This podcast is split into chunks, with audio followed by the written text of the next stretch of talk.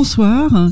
Je m'appelle Nathanaël Tuilier. Vous m'avez peut-être déjà entendu un peu sur certains podcasts sur cette radio, mais ce n'est pas sur cette casquette-là que je viens aujourd'hui. Je viens vous parler euh, d'entrepreneuriat au féminin et euh, je ne suis pas toute seule. Nous sommes trois sur le plateau. Nous sommes avec euh, Séverine Feiss et Shama Kassim toutes les deux également entrepreneurs. Et donc aujourd'hui, nous venons pour vous parler de l'entrepreneuriat au féminin, de nos parcours, pour vous donner de l'inspiration peut-être, des idées, des envies, euh, ou vous faire fuir peut-être aussi également. Je vous laisse vous présenter peut-être. Avec plaisir. Alors Séverine Feiss, j'ai rejoint le club des entrepreneurs où j'ai rencontré Shama et Nathanaël l'année dernière, en fin d'année. Je suis maintenant facilitatrice en parentalité après avoir été 22 ans professeur des écoles en maternelle REP+. Je ne pensais jamais devenir entrepreneur. Pensais rester fonctionnaire à vie puisque on en parlera sans doute, hein, c'est la sécurité de l'emploi, d'être salarié. Mais j'avais envie de liberté, j'avais envie de remettre du sens Peut-être qu'on parlera aussi des événements hein, quand on est salarié qu'on ne maîtrise pas trop la charge de travail, la cohérence ou les relations autour en équipe, la direction, la hiérarchie. Et donc maintenant, j'accompagne les familles à mieux mettre du sens sur les comportements de les enfants, les émotions aussi, et euh, remettre un peu de paix en famille autour de la communication. J'ai un podcast aussi qui s'appelle Les Petits plus Zen. Oui, on va peut-être en reparler. Hein. Ouais, bah ouais. Et toi, Chama? Alors euh, bonsoir à tous. Donc Chama Kassim, je suis euh, mandataire immobilier chez propriétéprivée.com. Euh, je suis membre du club des entrepreneuses de Sartrouville depuis maintenant, bah, c'est ma troisième année. J'ai été salariée pendant plus de 20 ans. Auprès d'un institutionnel où je faisais déjà de l'immobilier. Et puis, il est arrivé un moment dans ma vie où j'ai dû faire un choix de, faire de l'entrepreneuriat. Euh, et, j'ai en fait saisi cette opportunité parce que je ne connaissais pas du tout le monde de l'entrepreneuriat, mais plutôt du salariat. Et j'ai voulu tenter l'expérience. Alors très honnêtement, c'est vraiment grâce au club euh, qui m'a permis euh, d'avoir de vraiment de bonnes pistes de réflexion pour savoir ce que j'allais faire. et donc du coup, voilà maintenant deux ans que je suis chez Propriété Privée. Euh, l'entrepreneuriat n'est pas quelque chose de simple, mais par contre c'est une expérience exceptionnelle. Euh, et donc euh, voilà, voilà mon parcours mhm. jusque là. Il est vrai que vous avez parlé euh, donc du club des entrepreneurs. J'ai pas commencé à en parler. En fait, je suis euh, membre euh, du club des entrepreneurs également, mais membre du CA, donc du conseil d'administration du club, qui est un, club qui est basé à, donc à Sartrouville. c'est un club donc d'entrepreneuses. il a à peu près une soixantaine de membres actuellement. Ce club a à peu près 11 ans. Il a été fondé donc par trois femmes qui euh, qui pensait que euh, l'isolement euh, l'isolement était vraiment terrible quand on était entrepreneur et surtout entrepreneuse et qui avait besoin de de partager beaucoup autour du business et de, de donner des astuces, se soutenir et et donc elles ont elles ont eu envie de monter ce club qui qui prospère depuis depuis ces 11 ans. Euh, cette année, depuis euh, trois ans d'ailleurs, ce sera donc la troisième euh, troisième version cette année. le 8 mars, nous organisons une soirée donc de 17h30 à 21h autour de l'entrepreneuriat au féminin, donc à Sartrouville, à la salle Saint-Paul. Si vous souhaitez nous, nous rejoindre, c'est une, une, entrée libre pour pour parler entrepreneuriat. donc avec de nombreuses conférences, il y a trois conférences euh, à des à des heures fixes et euh, des ateliers en continu avec euh, plus de plus de huit intervenantes autour de l'entrepreneuriat sur plein de domaines, que ce soit personnel, professionnel. Donc ça sera euh, vraiment très intéressant de, de, de discuter de, de, tout cela. Donc c'est, je disais, une entrée libre, donc vous pouvez venir, que vous soyez euh, en projet ou euh, que vous soyez déjà lancé en, en tant qu'entrepreneur ou entrepreneuse. C'est bien sûr ouvert aux hommes, hein, on n'est pas du tout sexiste. Et donc voilà, on sera un plaisir de vous y rencontrer. on, en, on en rediscutera, on en rediscutera après. Là maintenant, on est vraiment venu vous parler donc de, de l'entrepreneuriat que, que nous on a qu'on connaît, que l'on vit au quotidien, qui est pas simple. Hein, les filles, tous les jours, on est on peut peut-être proposer le mot qui a été choisi pour l'événement parce qu'il touche aussi à notre notre thème d'aujourd'hui puisque vous avez choisi le mot choisir. Choisir, choisir d'entreprendre. Pourquoi choisir d'entreprendre et qu'est-ce que ça englobe comme conséquence au quotidien en tant que femme mais pas que? Donc euh, certains ateliers vont parler aussi de ça. Qu'est-ce mhm. qui, à quoi on s'engage quand on choisit l'entrepreneuriat mhm. et qu'est-ce qu'on va faire comme choix ensuite pour mhm. équilibrer nos vies pro, perso notamment. Euh? Parce qu'on on quitte, euh, alors toutes les trois, on a quitté euh, du salariat, on a toutes les trois connu du salariat avant avant d'être à notre compte, et c'est vrai qu'il y a il y a de la sérénité, hein, il y a de la sérénité, la sécurité, mais euh, voilà, parfois la vie euh, nous mène ailleurs. Hein. Moi, c'est vrai que le salariat, je l'ai connu il y, a, il y a, des années, euh, et puis bah, voilà, aujourd'hui, euh, je suis à mon compte aussi. tu nous racontes un petit peu comment tu as évolué du salariat vers à ton compte? Alors, j'ai été plus de dix ans salarié. Enfin, j'ai travaillé une quinzaine d'années, dont dix ans en, entreprise pétrolière, donc à, gérer de la production, de la planification. Et, euh, et ensuite, j'ai suivi mon conjoint. Donc, euh, ma, vie professionnelle euh, salariée s'est arrêtée. J'ai, démarré une autre activité de chambre, de propriétaire de chambre d'autres. Et voilà, j'ai tenu ça pendant pendant sept ans. Et ensuite, en fait, de mutation en mutation, il faut se renouveler, se, se retrouver aussi soi-même et, et trouver du sens. Tu parlais de sens. faut trouver du sens pour être bien avec soi et euh, se retrouver des objectifs euh, pour euh, pour continuer. Et donc voilà, j'ai j'ai fait une formation en tant que styliste il y a cinq ans. Depuis voilà, j'ai eu plusieurs parcours, plusieurs remises en question et aujourd'hui je suis styliste et coach en image. J'ai vraiment double casquette, même triple. Voilà.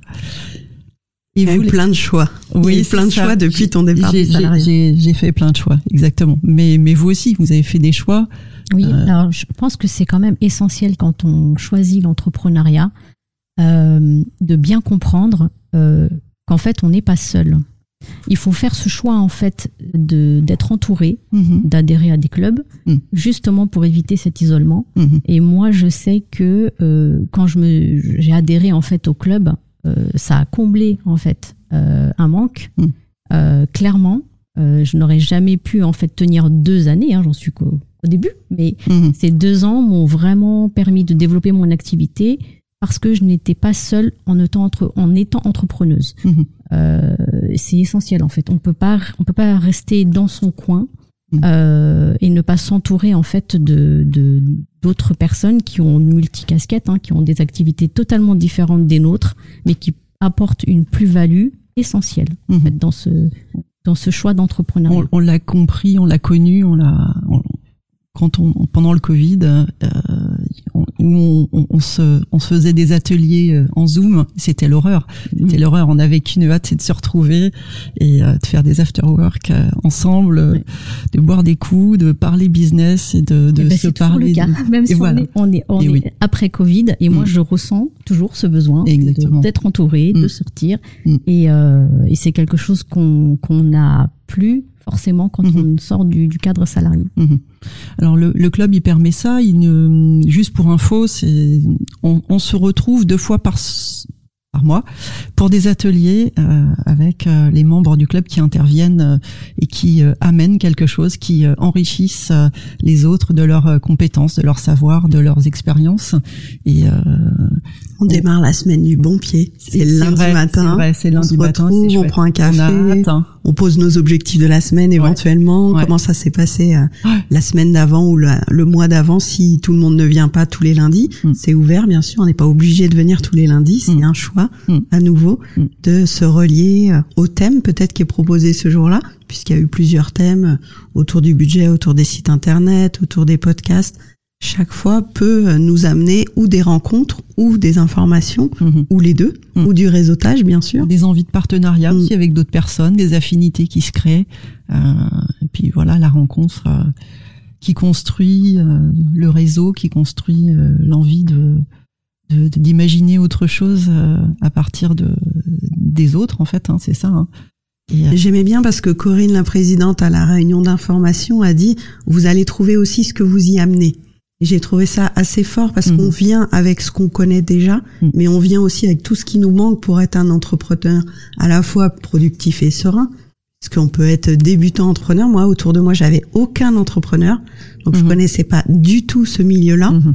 Et euh, on m'a regardé euh, dans mes collègues de l'école maternelle en me disant mais t'es complètement folle parce qu'en fait c'est pas du tout un milieu que les gens connaissent quand on est enseignant. Mhm. Donc si on n'a pas d'entrepreneur autour de nous, si on n'a pas dans notre famille un oncle, un cousin qui est lui-même entrepreneur, c'est un peu l'aventure. C'est vraiment euh, on part de là euh, sans avoir de bagages et en se disant ouh là là c'est la jungle. Mais c'est, c'est en même temps, c'est une super aventure. Enfin, qu'est-ce qu'on est fier euh, d'année en année de se voir grandir aussi, euh, grâce aux ateliers, grâce aux rencontres, de, de se voir euh, se mettre des challenges, euh, de se défier tout le temps, de, de repousser ce qu'on sait faire et puis euh, de communiquer, communiquer, communiquer. On n'arrête pas de communiquer hein, beaucoup. Et pitcher son entreprise et proposer aussi ses services et expliciter à ceux qui ne sont pas du tout dans le même domaine. On Exactement. entend hein, passer devant euh, les membres du club, c'est comme faire une conférence, c'est comme faire un atelier, c'est se visibiliser. Mm. Et pour certains, c'est nouveau aussi. Quand on arrive dans l'entrepreneuriat, de Mm. parler de soi, de montrer ses offres, de montrer ses prix, d'assumer ses tarifs. Hein, c'est aussi Mhm. des sujets d'entrepreneurs, tout ça. Mhm, mhm. Oui, il y a, il y a le syndrome de l'imposteur que tout le monde euh, voilà évoque, mais qui est tellement vrai, tellement présent euh, quand on démarre et euh, on se sent tellement illégitime, tellement petit. On voit tout le monde qui a, qui, qui a déjà euh, son, son statut euh, d'entrepreneur, qui est déjà euh, Qui ont l'air de gérer. oui. De loin, on dirait qu'ils gèrent très bien. D'ailleurs, on peut peut-être demander aux auditeurs qu'est-ce qu'ils en pensent de l'idée de devenir entrepreneur? Ouais. Demandez-vous, est-ce que vous êtes prêt à passer le pas? Qu'est-ce que ça vous fait ressentir? Est-ce que ça vous euh, excite ou est-ce que ça vous effraie? Qu'on peut avoir les deux alternativement. Et nous Ouais. encore, peut-être en se levant le matin, je sais pas vous les filles, Ouais. mais moi, il y a des matins où je suis encore effrayée face à Mhm. la masse de travail sur la to-do list, Mm. ou parfois super excitée parce que c'est un nouveau lieu, Mm. un nouveau groupe, une nouvelle conférence. Et là, il y a de l'excitation, il y a de la joie, et on l'a co-construit cette joie. Mm. On est euh, créateur de cette euh, joie et à la fois de ces peurs qui arrivent. Et je pense que les deux sont mêlés. Hein. Je pense que on a des jours effectivement où on se lève et on est sup- on a super envie, on a euh, envie de faire plein de choses et puis euh, et puis il y a des coups de mou et, euh, et c'est difficile quoi. Et- Et puis le courage, le courage qu'il faut pour entreprendre au féminin. Euh, Mm. Quand on est une femme dans la société d'aujourd'hui, beaucoup de femmes seules aussi, hein, Mhm. soyons, soyons honnêtes, Mm. euh, faire le choix d'entreprendre euh, en étant une maman avec toutes les fonctions qu'elle doit assumer Mhm. dans la société, Mhm. euh, c'est pas simple. Mais allez savoir pourquoi. on trouve ce courage. Oui, c'est ton cas. euh, On trouve cas. ce courage Ouais, euh, sans forcément avoir de filet derrière et puis finalement on, on s'en sort en fait. Euh, on passe euh, toutes les craintes, tout- ça se fait euh, euh, naturellement, automatiquement. Mhm, mhm. Je pense que c'est une question de volonté aussi. Mhm. Et les enfants aussi te, te challenge. euh, Enfin, Ah oui. le, oui, et ça, ça tient aussi. C'est Bah, C'est-à-dire que quand vous travaillez de chez vous, par exemple, les enfants sont présents, ils entendent euh, vos discours, vos, vos, enfin, ils entendent votre, vos, vos rapports téléphoniques avec les clients, etc. Euh, ils posent des questions. Ça dépend de l'âge, bien sûr. Mhm, Ils posent mhm. des questions. Ils Mhm. s'intéressent à votre euh, à votre travail, ce qui n'est pas le cas quand vous êtes salarié. Hein. Les enfants ne sont pas présents. Donc, ça attise une certaine curiosité et Mhm. c'est assez, je trouve, euh, assez marrant de voir euh, ces enfants se poser des questions. Moi, je Mhm. sais que le mien m'interroge sur euh, pourquoi le client a, a tel besoin, pourquoi je lui propose tel service, Mhm. m'interroge sur le jargon immobilier qu'il enregistre hein, quand même. hein.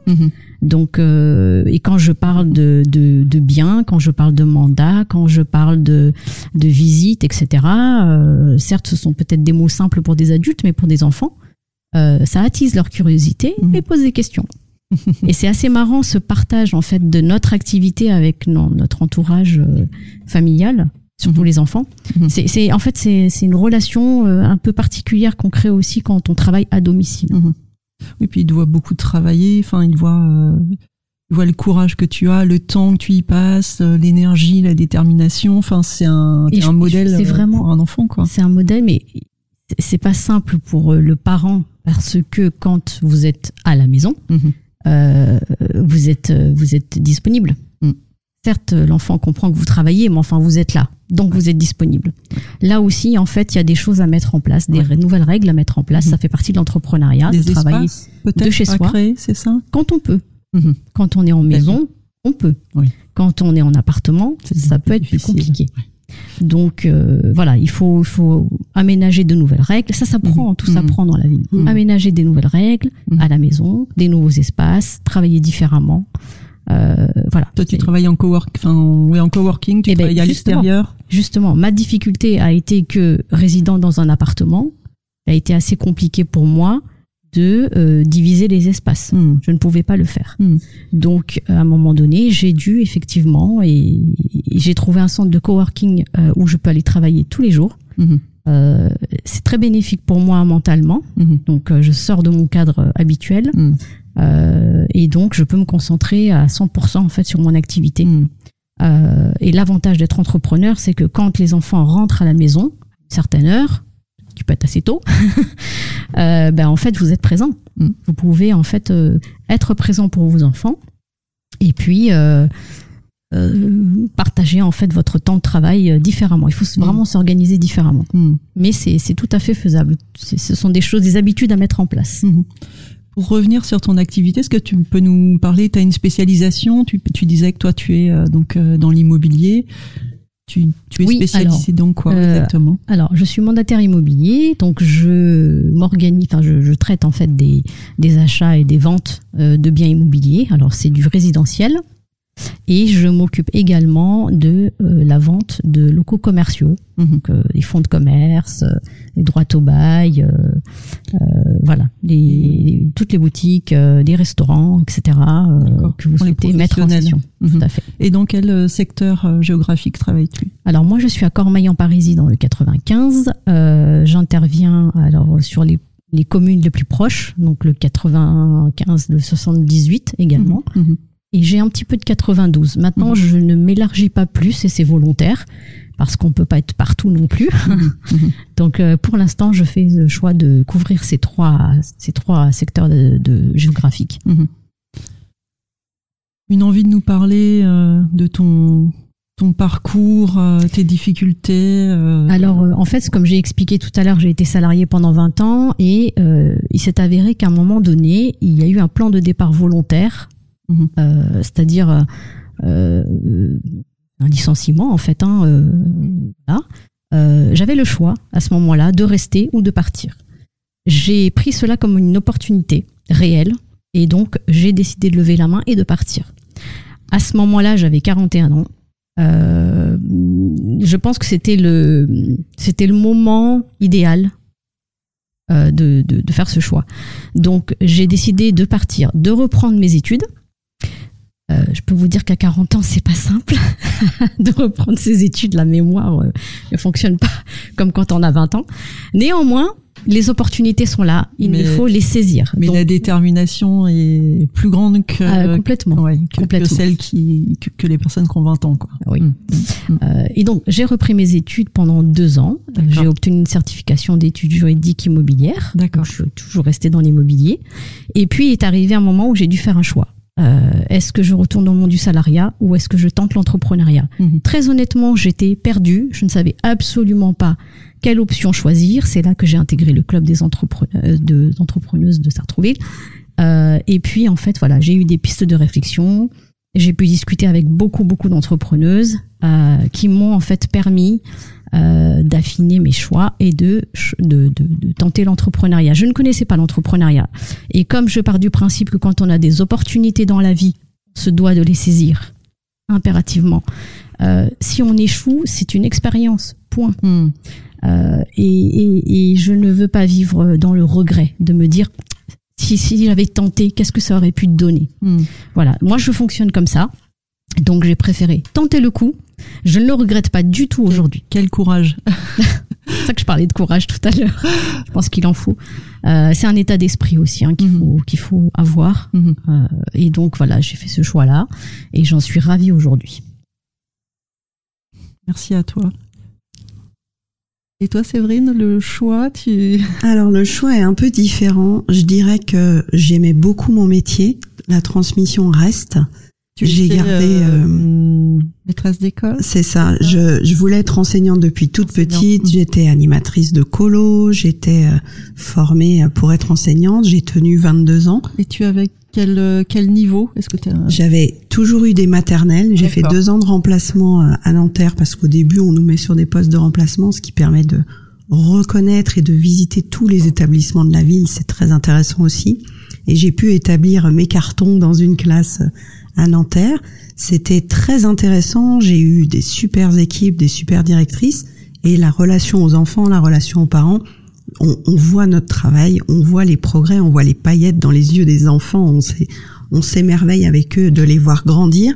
Et puis petit à petit, et certains d'entre vous le savent sûrement, l'éducation nationale lâche un peu euh, ses, euh, ses employés, ses salariés et les met face à des conditions ubuesques, hein, notamment dans le Covid où on devait empêcher les enfants de se toucher Oui. pour des raisons sanitaires. Les programmes ont évolué de manière euh, un petit peu anarchique aussi. On doit évaluer des enfants de 2 et de 3 ans, on doit les, leur faire passer des tests. C'est c'est très évaluatif et ça prend peu en compte l'humain dès tout petit. Et imaginez-vous des enfants de 2-3 ans, tout ce qu'ils veulent c'est comprendre, grandir, s'amuser et pas être catalogués, étiquetés euh, pour des tests PISA et des résultats euh, nationaux. Hmm.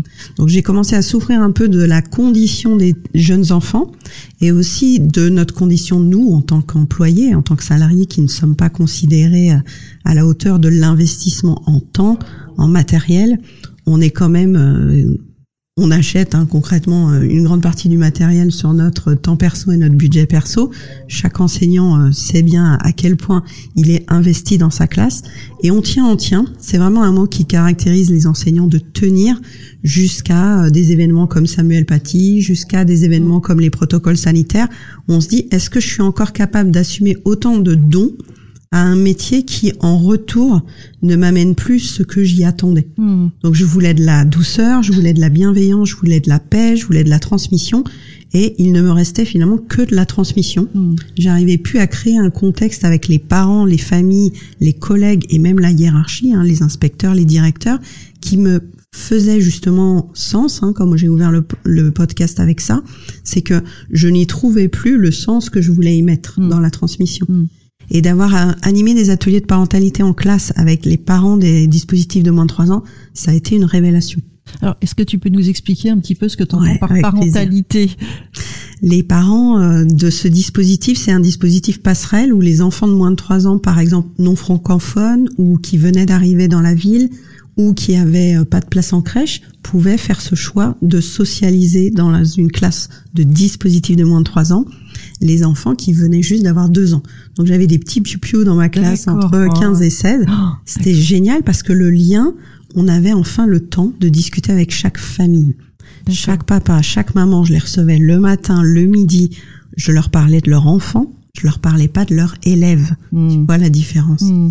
Et quand je les recevais euh, à mon bureau, qu'on discutait, en fait, on discutait vraiment en triangle éducatif. La famille, Mhm. l'enseignante et l'enfant. Et là, j'ai remis du sens. Pendant cinq ans, ça a été génial. Euh, Juste avant le Covid, j'avais ce dispositif. Il a été euh, réemployé dans les structures, dans les admissions, dans les euh, recrutements. Donc, je suis repassée sur une classe normale et ça m'a manqué. Et je me suis dit, finalement, je veux travailler avec les parents parce que quand j'avais fait mon travail, les enfants retournaient chez eux et chez eux, ils n'avaient pas forcément le même retour de la famille en termes d'investissement, de connaissance des émotions et des besoins. Donc les familles qui étaient à l'écoute euh, avaient découvert plein de choses dans les réunions, dans les entretiens, dans les rendez-vous et dans les ateliers de parentalité. Donc pour euh, donner quelques exemples, on se rejoignait par exemple pendant une heure dans la classe avec les familles volontaires bénévolement. hein. C'était euh, en plus de la charte de, de mon métier et on parlait des écrans par exemple. Comment vous faites à la maison avec les écrans? Comment vous arrivez à poser les règles, à dire non, à dire stop? Donc des choses hors cadre scolaire finalement, enfin à la maison ou euh, voilà. de la vie familiale. Mhm, mhm. Et les parents étaient très en demande parce qu'ils étaient souvent surpris de ce qu'on décrivait de leur enfant en classe en disant mais j'ai pas le même à la maison. Mhm, À la maison, il écoute pas pareil. À la maison, il, il obéit pas. Donc, ce terme d'obéir, ce terme d'occuper, ce terme d'écouter, ce terme d'arrêter de crier en fait, d'arrêter de s'énerver sur nos enfants. Et j'avais beaucoup de mamans, principalement, on va dire, j'avais deux tiers de mamans qui venaient euh, s'occuper des enfants et qui me disaient mais je suis à bout en fait, je suis dépassée, je suis débordée, je sais pas comment être une bonne maman, je culpabilise. Et on a commencé à travailler autour des émotions avec ces mamans-là. Et là aussi, ça a été une révélation. Je me suis dit, les parents ne connaissent pas les émotions de leurs enfants et ne connaissent pas leur système émotionnel de parents. Et c'est normal, en fait, d'être tout le temps déclenché par nos enfants, puisqu'on ne sait pas comment on fonctionne. Mhm. Donc de là a découlé toute la création de nouveaux outils autour de la cheminée des émotions, de l'arc-en-ciel des besoins, que vous retrouverez dans le podcast Les Petits Plus Zen. Et ces familles-là me regardent en disant, mais pourquoi on nous a pas dit ça plus tôt? Pourquoi on nous dit pas ça à la maternité? Pourquoi notre pédiatre nous explique pas ça? Parce qu'en fait, tout le monde est dépassé, démuni, personne n'a le temps d'expliquer ça Mm. aux jeunes parents. Mhm.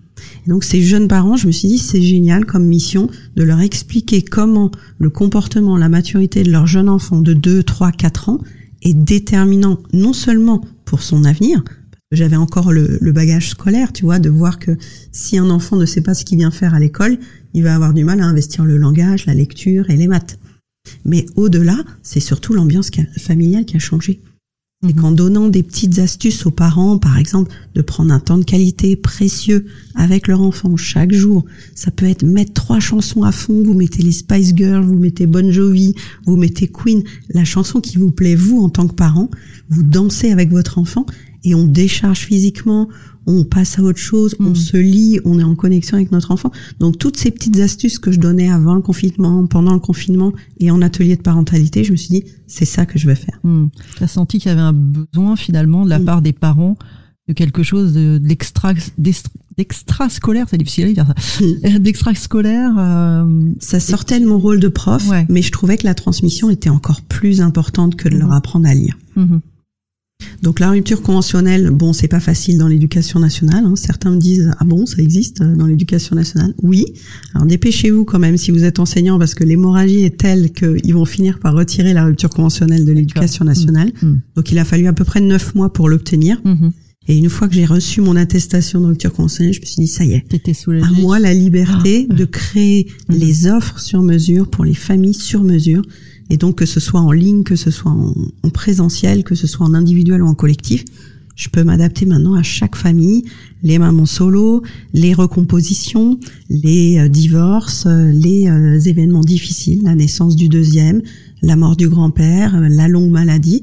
Chaque famille étant unique, bah, je peux aller au plus près de qu'est-ce que vous vivez en ce moment, Mhm. que fait votre enfant, quand votre enfant fait ça, comment vous vous sentez, et on crée ensemble les actions possibles pour remettre un peu de légèreté et de joie.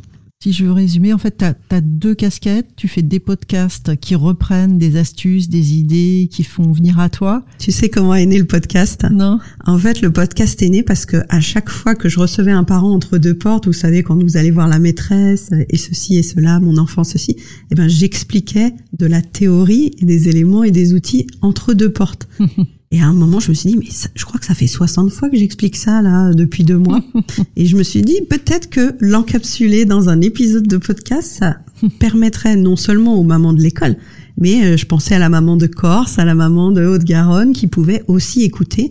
Ben, Donc au début, le podcast, c'était des épisodes sur quelles sont les attentes de l'école, quels sont les besoins d'un enfant de 3 ans, comment est-ce qu'on met en place des consignes et un cadre éducatif clair, euh, les bêtises, comment on gère les bêtises de nos enfants, comment on gère l'alimentation de nos enfants. Donc les sujets du quotidien, je faisais des petites capsules et donc je les ai publiées dans le podcast depuis avril 2021. D'accord. Euh, oui, il y a trois ans de podcast que vous pouvez aller retrouver sur les petits plus zen. C'est ça. Hein, c'est ça, sur les, toutes les plateformes. euh, Sur de- toutes les podcast. plateformes, ouais. Vous tapez les petits plus zen, il y a une coccinelle zen qui va apparaître. D'accord. Et, euh, et donc, en, en parallèle des podcasts, dis-moi si je me trompe, tu fais des ateliers ou des, des séances en individuel, en fait, avec euh, les parents, c'est ça? C'est ça, on fait des visios, donc très visios, tranquillement, depuis chez vous, vous êtes sur Zoom, vous bloquez un créneau qui vous arrange, donc des fois c'est des mamans à 9h le matin parce qu'elles ont déposé les enfants et elles ont le créneau avant de travailler. Mhm. Donc prenez le, le créneau qui vous intéresse le plus et on va partir d'une situation qui vous est très difficile en ce moment. Mhm. Donc on part de vous, on pose des questions sur ce que vous ressentez, ce que vous avez déjà essayé, qu'est-ce qu'on peut envisager en fonction de l'âge de l'enfant, de sa maturité, de la configuration? Est-ce qu'il y a un papa dans l'équation? Est-ce qu'il y a un relais possible pour que la maman puisse souffler? On parle évidemment de stratégie. Hein. J'ai une formation de coach, mais on parle surtout d'émotionnel et de relation entre le parent et l'enfant. Mhm. Je ne vois plus les enfants. Je n'ai plus besoin de voir les enfants parce que en travaillant directement avec le parent, j'ai un effet rebond sur le bien-être et le bonheur des enfants. Mhm. Et tu fais aussi des choses en groupe ou pas? Oui, je fais des cercles de parentalité où on se retrouve une fois par mois Physiquement? Physiquement aussi, j'ai une salle de yoga. Enfin, je participe avec euh, une salle de yoga à carrière qui est très agréable pour venir justement déposer euh, ce qui est difficile dans notre parentalité. Et je fais aussi des conférences. Donc, si vous voulez une conférence soit sur les émotions du jeune enfant, sur la gestion des conflits, sur la communication non violente, je suis formée en communication non violente. J'interviens par exemple pour des fédérations de parents d'élèves autour de, de Sartreville, à Château. Là, il y en a une le 13. Profitez-en si vous voulez taper euh, à l'espace Alsinger le 13 mars. Je fais une conférence et un atelier sur la gestion des conflits en famille. Comment rester calme quand nos enfants nous déclenchent? Ça parlera peut-être à certains Pas tout le auditeurs. monde, je crois. Et globalement, alors si, euh, puisqu'on est trois entrepreneuses, euh, qu'est-ce qu'on pourrait dire de l'entrepreneuriat au féminin par rapport au masculin, par exemple? Sait jamais, je sais pas, je sais pas si on s'est déjà posé la question finalement. Euh, Ça, ça me trotte là, tu vois, depuis quelques minutes. Je me dis, euh, mais finalement, je sais pas si on en a déjà parlé. Euh, Au club, la- je crois pas avoir entendu hein, ça la au club. différence, euh, euh, parce que c'est vrai que bon, on a aussi quelques hommes, mais euh, qu'est-ce que ça pourrait être euh, nos forces, euh, nos forces, nos faiblesses, la différence entre euh, entreprendre euh, quand on est un homme et entreprendre quand on est une femme. Je... Mais je trouve que dans les podcasts, notamment d'entrepreneurs, que j'écoute beaucoup de podcasts, Mhm. et je me suis rendu compte que j'ai écouté peu de podcasts d'entrepreneurs hommes Mhm. parce que je, il y a une mise en avant, il y a une puissance très yang, très action, je suis un boss, j'a- j'assume, alors que les entrepreneuses qui font des podcasts Mhm. sont dans les, montagnes russes euh, justement de l'entrepreneuriat. Elles assument que ce lancement s'est pas bien passé, que cette offre elle s'est pas vendue comme elle voulait, que pour l'instant elle doute sur euh, sa communauté, est-ce qu'elle doit resserrer, faire une niche, pas faire une niche. Mhm. Et moi je suis très curieuse Beaucoup de ce plus que de transparence personne- finalement de ses faiblesses peut-être. ça. C'est ça. Assumer que Ouais. ça va pas être une ligne droite. Assumer que, euh, ben, comme Chama, tu disais, à chaque fois on, on trébuche et puis on se relève. Et l'entrepreneuriat, c'est euh, faire des choix qui parfois, finalement, nous paraissent plus pertinents euh, quelques mois après, en Mhm. disant bon, cette offre, elle va pas. Est-ce qu'un homme aurait euh, les couilles de dire tiens, cette offre ne me plaît plus, euh, cette offre n'est pas assez chère. Ouais. Enfin, même dans les autres cercles que je fréquente, je trouve les hommes beaucoup plus affirmatifs, beaucoup plus Mhm. assertifs. Mhm. Et les femmes, est-ce que c'est bien ou mal? Je ne sais pas, mais plus dans le doute permanent. C'est comme ça que je le ressens, moi, Mhm. l'entrepreneuriat féminin. Je trouve que les femmes sont moins euh, bulldozers Mhm. et sont plus précautionneuses de des effets, des conséquences, peut-être aussi de de leurs émotions. Enfin, je sais pas, peut-être qu'elles sont plus à l'écoute de leurs émotions et qu'elles, euh, finalement, elles partagent ça euh, au niveau business, euh, de, de ce qui va, ce qui va pas. Mm. de- Et, et je pense que c'est même lié à autre chose. Tu parlais de parentalité. Je pense que l'entrepreneuriat féminin, en fait, il existe déjà. On est déjà, nous, toutes les femmes, entrepreneuses, chez soi. Logistique. C'est nous. Ouais. C'est, enfin, pardon pour les hommes. Hein, je dis pas que je ne généralise pas. Attention. Mm. Mm. Mais soyons honnêtes, euh, tout ce qui est à entreprendre chez soi, c'est quand même beaucoup la femme qui s'en occupe. Euh, On est déjà une on, on est gestionnaire, déjà, on finalement. est déjà C'est ça. gestionnaire, exactement. On gère déjà beaucoup de choses. On est déjà organisé. Mhm. Euh, c'est, c'est presque inné. Hein. Et je pense qu'on est déjà entrepreneur. Mhm. Maintenant, le faire dans le business, Mhm. c'est ce que tu dis un peu, Séverine aussi. Euh, Il n'y a pas si longtemps que ça, quelques années, c'était monsieur qui travaillait. Madame était Mhm. femme au foyer. Mhm. Les choses ont changé, heureusement pour nous aujourd'hui, mais on a quand même gardé cette, ce rôle euh, d'entrepreneur à la maison. Et, et c'est un pas de le faire pour une femme dans le business. Alors, ce qui reste peut-être aussi, c'est euh, le rapport à l'argent peut-être chez la femme, qui est peut-être plus compliqué hein, de, de de loyauté aussi par rapport aux carrières des hommes. Est-ce qu'on Ouais. peut gagner plus que son mari? Est-ce qu'on Mm. peut euh, être plus visible que son mari? Mm. Comme certaines femmes politiques peuvent avoir peut-être ce même débat intérieur. Mm. Est-ce qu'on peut se verticaliser comme ça à ce point dans sa puissance de femme, de communication, de marketing, de il y a, il y a aussi des loyautés vis-à-vis de la génération précédente. J'avais une coach euh, qui, euh, qui, a, qui a des milliers de followers et qui me disait mais mon père ne comprend toujours pas pourquoi je me montre comme ça. Mm. Pour la génération d'avant, se montrer, Mm. s'affirmer, proposer des offres peut être encore mais pourquoi tu restes pas tranquillement à élever tes enfants? Mhm. donc euh, finalement, on a peut-être ce défi aussi en tant que femme de patriarcat. Euh, Est-ce qu'on est capable de casser le moule et de s'affirmer au point de se dire je peux être à la fois maman et à la fois une euh, entrepreneur qui déchire, concilier la maternité et le rôle euh, de business Hmm, Gros défi. Hein. Et puis, moi, je pense qu'il y, a un il y a un effet générationnel. On est quand même les enfants de, de parents nés post-guerre et qui ont connu euh, mai 68. Donc, euh, hein, on est les, les enfants de ces, ces, ces gens-là. Et que, voilà, ça les a aussi taraudés dans les années 68, euh, 70, euh, de subir tout ce changement euh, et de- le, le- la femme qui, euh, qui prend sa place dans cette société, quoi. Après, il y a tellement de, de manières de voir des parcours d'entrepreneurs inspirants autour de nous. Je trouve ça génial de- qu'il y ait autant de podcasts, autant d'émissions, autant de Mm. chaînes YouTube, Mm. parce qu'on peut s'identifier sans doute à des entrepreneurs autour de nous qui ont réussi à atteindre ce que nous, on viserait, par exemple. Mm. Qu'on travaille en ligne, qu'on travaille en présentiel, qu'on ait un domaine de comptable ou euh, d'immobilier, on a sûrement dans notre chaîne, dans notre groupe, des, des personnes qui, en étant femmes, l'ont fait. Donc c'est possible. Mm. Alors que peut-être il y a 10, 20 ans en arrière, on avait moins de modèles existants, de Ouais, rôles modèles sûr. existants. Ah oui, c'est sûr. À ouais. qui s'identifier? Et je reprends le parallèle avec la politique. Les filles qui voudraient se lancer en politique, au début, n'avaient aucun modèle, Mm. si ce n'est des têtes d'affiche un peu euh, ambivalentes, hein, qui sont encore au, au pouvoir.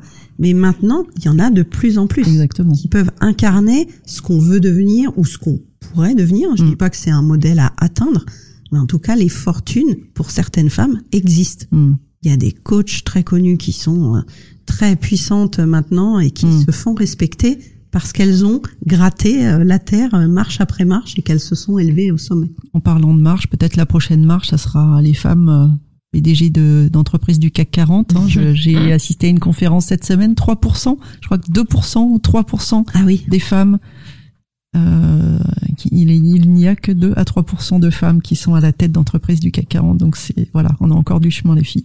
Bon, au boulot.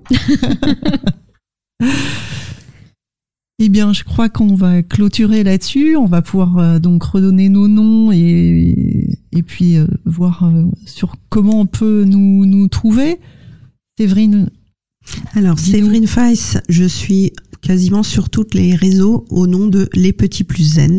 Donc, tout attaché, arrobase Les Petits Plus Zen, comme le podcast. voilà. Donc, retrouvez-moi sur Instagram, sur Facebook, sur TikTok, Les Petits Plus Zen. Et puis, bah, au plaisir de discuter en- avec vous émotions, parentalité et comportements inadaptés, soi-disant, de nos enfants qui sont là justement pour nous faire grandir aussi.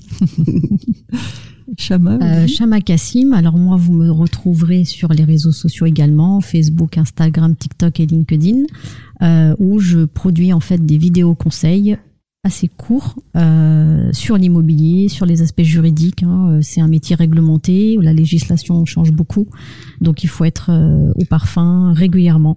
Donc je fournis ces conseils-là sur ces sites-là. D'accord. Très bien, merci. Et moi, ben, vous pouvez me retrouver donc Nathanaël Tuilier. Donc j'ai deux pages Instagram et Facebook. Donc euh, Nathanaël styliste ou Boost ton style 2 sur Instagram. Et vous me retrouverez aussi sur LinkedIn, sur YouTube, sur Pinterest. Bon bref, je suis partout. Mais surtout, euh, vous retrouverez aussi le club des entrepreneuses que vous pouvez suivre sur les réseaux, sur euh, LinkedIn, Instagram, Facebook. Et puis, ben, vous pouvez venir nous rejoindre. Euh, Il y a aussi des afterwork, hein, donc venez nous rencontrer lors des afterwork qui sont ouverts Ouais. à tous les gens qui se posent des questions sur Voilà. l'entrepreneuriat. Le, le prochain est le 26 mars, donc euh, il est ouvert, et euh, le 8 mars. Donc si vous avez des questions sur l'entrepreneuriat, si vous avez des doutes, si vous voilà, pour nous interroger, venir nous voir, eh bien vous pouvez euh, venir. Nous animerons euh, Séverine, Séverine et moi des ateliers. Il y aura des donc des conférences et des ateliers autour de l'entrepreneuriat. Je vous le je vous le rappelle. Et bah on a hâte de vous rencontrer. Voilà, je vous remercie à toutes les filles et puis euh, à, très bientôt. Merci, pour votre euh, écoute. À Radio de nous avoir reçus. Au revoir. Au revoir.